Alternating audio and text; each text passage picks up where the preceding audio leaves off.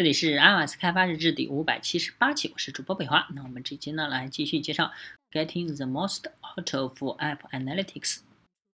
呃，刚刚呢，大卫演示了度量指标，它们非常适合于对事情进行探索发现，在 App Analytics，呃，找出错失的机遇。如果你想要比概述钻钻得更深，那么它就是不二之选。有一个问题还我们还没回答啊，呃，人们怎么样找到你的 App 的？没有 App Analytics 这个问题很难回答。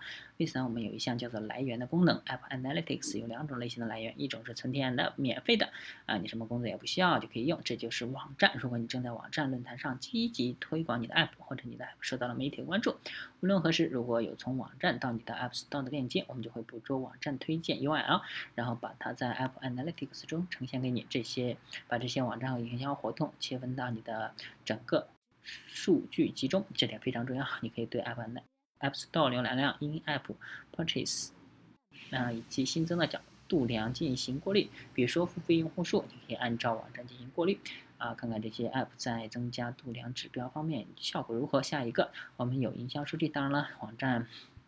是你不需要做的任何事件，你可以坐享其成的东西。如果你今天登录了，你就会看到一个惊喜，你可以看到你的 app 能够使用哪些网站，而营销活动就需要你来创建。我们来谈谈这个啊，最简单普通的方法是在你的 App Store URL 中创建营销活动，添加一个提供商令牌。在我们的例子中，我们有一二三四。啊，这个不是你的提供商令牌。如果你用一二三四，你的仪表盘中不会显示任何营销数据，然后你就可以添加一个营销活动令牌。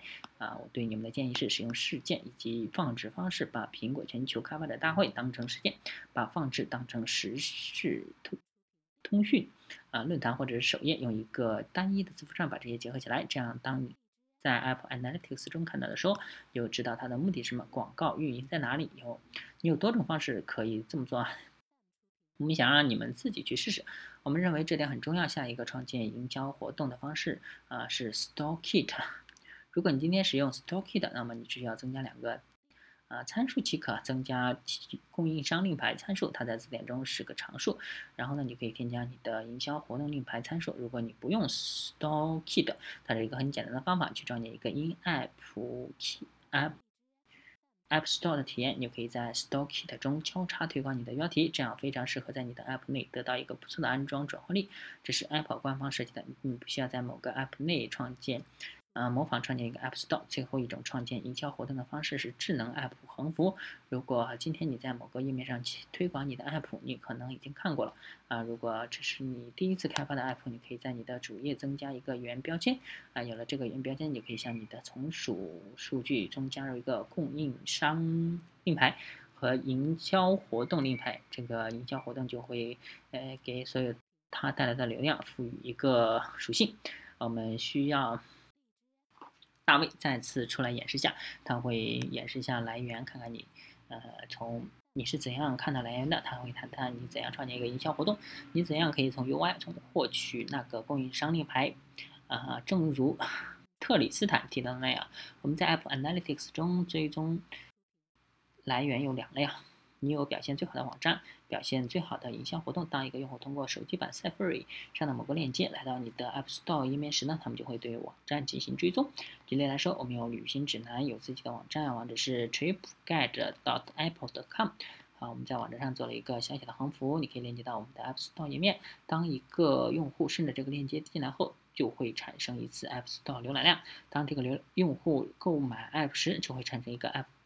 单位销售额、绘画数量以及你的所有的度量也是如此。这个视图很熟悉吧？这个是和 App 列表一样。现在我们来看看表现最好的网站。你可以点击任何一个网站，然后你会跳转到那个网站来源概述。同样的，这个视图你也很熟悉。这个视图和你的 App 概了概述一样。我们现在来看到仅限于来自 TripGuide.com 的用户。网站的好处在于你是免费使用的，你什么也不用加到你的网站上，他们就会自动显示。呃，任何跳转到 App Store 页面的链接都会显示出来。我们的另一个来源类型是营销活动。啊，你在任何地方都可以使用营销活动，这一点很好，并不是仅在移动版 Safari 上才行，iOS 上的任何地方都行。我们可以发送电子邮件，发布到社交媒体上。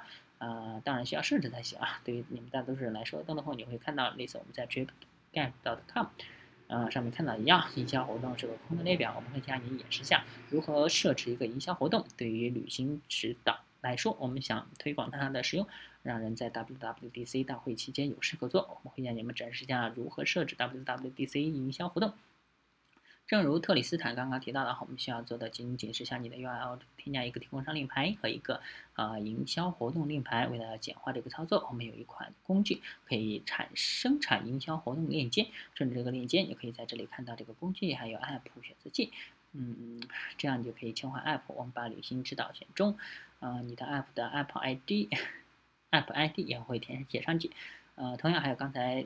特里斯坦提到的供应商 ID，我们在这里可以输入营销活动名称，就叫 WWDC 两千，呃，好吧，两千零五啊，两二零一五年，它就会生成一个营销活动链接啊。现在你可以复制这个链接，把它放到任何地方都行，放到电子邮件中，贴到你的社交媒体上，也可以看到啊啊，你的营销活动显示出来了。需要注意的是，生成营销活动链接并不意味着你可以在你的顶部营销活动列表中看到营销活动。呃，只有在你有五个用户之后，营销活动才会显示出来。顺着这个链接呢，然后就购买你的 app。呃，我们刚才向你们展示的是如何生成一个一项营销活动。我们来再来看看一个 app，我们已经在 app 中开始使用营销活动了。呃，在 app 之间切换的最容易的方式是使用左上角 app 切换器。我们从旅行指导切换到我们的另一个 app—— 朝夕助手。潮汐助手。潮汐助手，呃，现在我们可以看到我们的潮汐助手设置的一系列营销活动啊。举例来说，我们在这里设置了一项营销活动，对首页进行了追踪。我们有一个展示首页的营销活动，在列表中已经显示出来了。和你的 App 概述中以及表现最好的网站概述中可以看到视图类似。你可以点击这个，然后就会跳转到营销活动概述。你可以在这里从较高的层次上查看营销活动的进展。我刚才向你们展示了如何追踪这两种类型的来源。我们希望你们出去后立即开始。设置营销活动，我们把话筒交给特里斯坦。谢谢大卫啊，大卫刚才讲了营销活动列表、网站列表，同样 App 列表非常类似，它可以在某个特定的网站上过滤你的全部数据。我们在这里显示了呃表现最好的营销活动和表现最好的网站，然后这里有一个概述，你可以一次性看到全部信息。如果你正在开展一项营销活动，也许这像是你付费开展营销活动，像这样看看一下，看看到底效果怎样，非常棒，钱应该不。呃，钱应该应该不应该花？我们要回答最后一个问题：客户是否返回 App 中？刚才大卫已经提到过啊，该车那里有一个存留工具。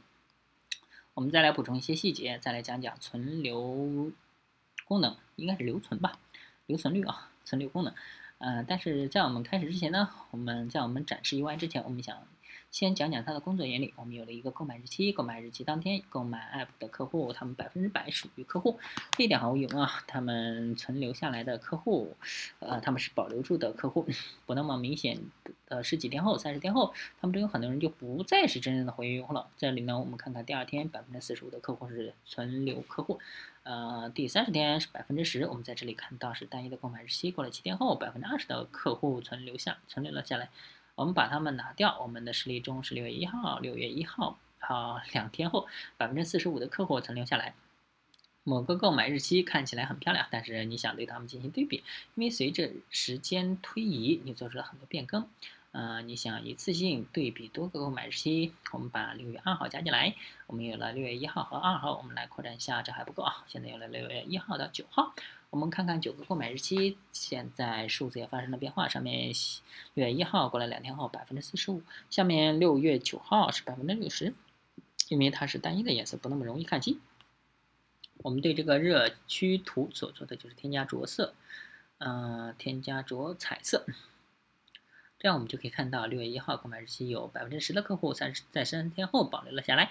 这里的浅色表明哪那个点的留存情况不太好。呃，底部右侧这里呢，我们看到这里的颜色深一点，表明那里是热点，就是我们有了进步。可能是因为我们的 App 在 App Store 中的形象，但可能是更可能是因为新版本的 App，App 的新内容吸引了人们回到 App 中继续使用它。因此，六月九号过了两天，我们的留存率是百分之六十，这就是留存机制的工作原理。给你们演示一次，最容易让你们理解。我们会呢再来演示一次，大卫会演示一下留存。存留机制，好，存留就是在你的 App 中另一个标签内，我们来看看我们的 App 旅行之党的存留情况。那首先要讲的就是存留网格，特里斯坦已经介绍过了。左侧你可以看到过去三十个购买日期的每一个购买日期旁边，你可以看到设备数，这个数字指的是呃购买日期当天设备的安装数。网格顶部你可以看到一个数字，这是购买日期发生之后的天数。当我们看到这个数字一，它意味着我们看到的是购买日期发生之后的第一天。如果你搞不清楚，呃，那么理解存留网格的最简单的方式就是把鼠标悬留在任何单元上，它会给你解释清楚。我们把呃鼠标悬浮在百分之三十二上面，然后你可以看到五月十三号安装了 App 的设备，两天之后，其中百分之三十二的设备仍然是活跃设备。你经常听到人们谈论它啊，他们的七天存留率。作为一名开发者，你知道人们购买你的 App 后，他们经常会在第一天或者第二天回来，但是之后情况就开始下降。啊，我们想让进一步啊度量一天就是七天存留率。呃，如此重要的原因，让你的 Apple Analytics 查看这个数据变得更很容易了。你只需要点击七，然后你就可以看到随着时间推移，你的七天存留率的变化。作为一名开发者，你的目标应该是留住用客户，努力提高随着时间推移而变化的七天存留率。就可以看到，一开始我们的七天存留率大约是百分之十八，随着时间推移略微有所提高。但是我们的目标应该是。真正让用户在七天以及七天后继续使用 App，你可以看到任何一个单一的购买日期，看看，呃，那一天的存留情况。举例来说，如果我们想看看五月十二号的存留情况，我们就可以点击一下，呃，我们可以看到左上角看到我们有个图表。显示了五月十二号购买了 App 用户的存留情况，第一天的数字大约是百分之四十八，然后随着时间推移，慢慢变成了大约百分之八。再说一遍，我们想要提高我们的存留情况。关于存留视图，最后一点我想要指出的是，你们可以在此添加过滤器，就像你们刚才刚才在度量视图看到那样，我们可以根据任何维数添加过滤器，然后看看那个维数的存留情况。我们可以在这里添加一个过滤器。呃，仅仅是看看我们的 iPad 用户的存留情况，这些是存留更新。好了，演示结束了，我们把话筒交回给特里斯坦，他会总结我们的 App Analytics 这一节。太棒了，谢谢大卫，这就是存留机制，这样就能回答这个问题：用户是否正在返回 App？呃，今天我们讲了很多啊，首先是 App 列表，你可以鸟瞰这你的各个 iOS App，你也可以支持打包 App，那里有页面浏览量、单位销售额，是各个商店销售额的度量。其次呢，他还讲了概述，概述是对你的 App 的一瞥，啊，你这些度量都可以用。然后呢，那个漂亮的存留功能，对于各个平台，我们有图表，我们也有饼状图，度量单位，你可以用它在你的 App 内探索，发现新的趋势。你也可以看到维数，我们也可以有新的度量指标，我们有付费用数和崩盘崩溃会情况。他们说都是今天刚刚上线的来源，可以回答这个问题：客户是怎样找到我的 app 的？他们真正成为了实际用户吗？我们有页面浏览量，它代表有潜在的客户，他们成就了成为了真正的付费的客户了吗？最后，客户是否正在返回你的 app？我们可以用存留情况来回答这个问题。App Analytics 让我们激动万分，我们希望啊你们可以用它开发出更好的 App。我们希望这次会议对你来说是愉快的一周。要获取更多信息，请查看 App Analytics 开发者指导和查看开发者论坛。我们鼓励你和福音传道者马可马龙交谈。之后我们会去楼下的实验室待一小会儿，我们也会出现在星期四的实验室。啊，星期四的有几个相关的会议，使用 IAD 推广你的 App，我们已经公告过了。因此呢，我们鼓励你稍后去看看视频，以及 iTunes Connect 有什么新料啊？这是今天上午举行的那个会议，很棒啊！我们讲了下这个秋季 Test Flight 上面可以使用新的度量指标，还有管理你的 Store 形象。实验室还有，呃，还是在今天下午和明天，我们也会到场 App。Analytics 团队会到场回答你们的问题。祝一周愉快，非常感谢。OK，那这一期呢结束了，大家可以关注新浪微博、微信公众号、推特账号 m s d v l g 看一下博客 m s d v l g 点 com，拜拜。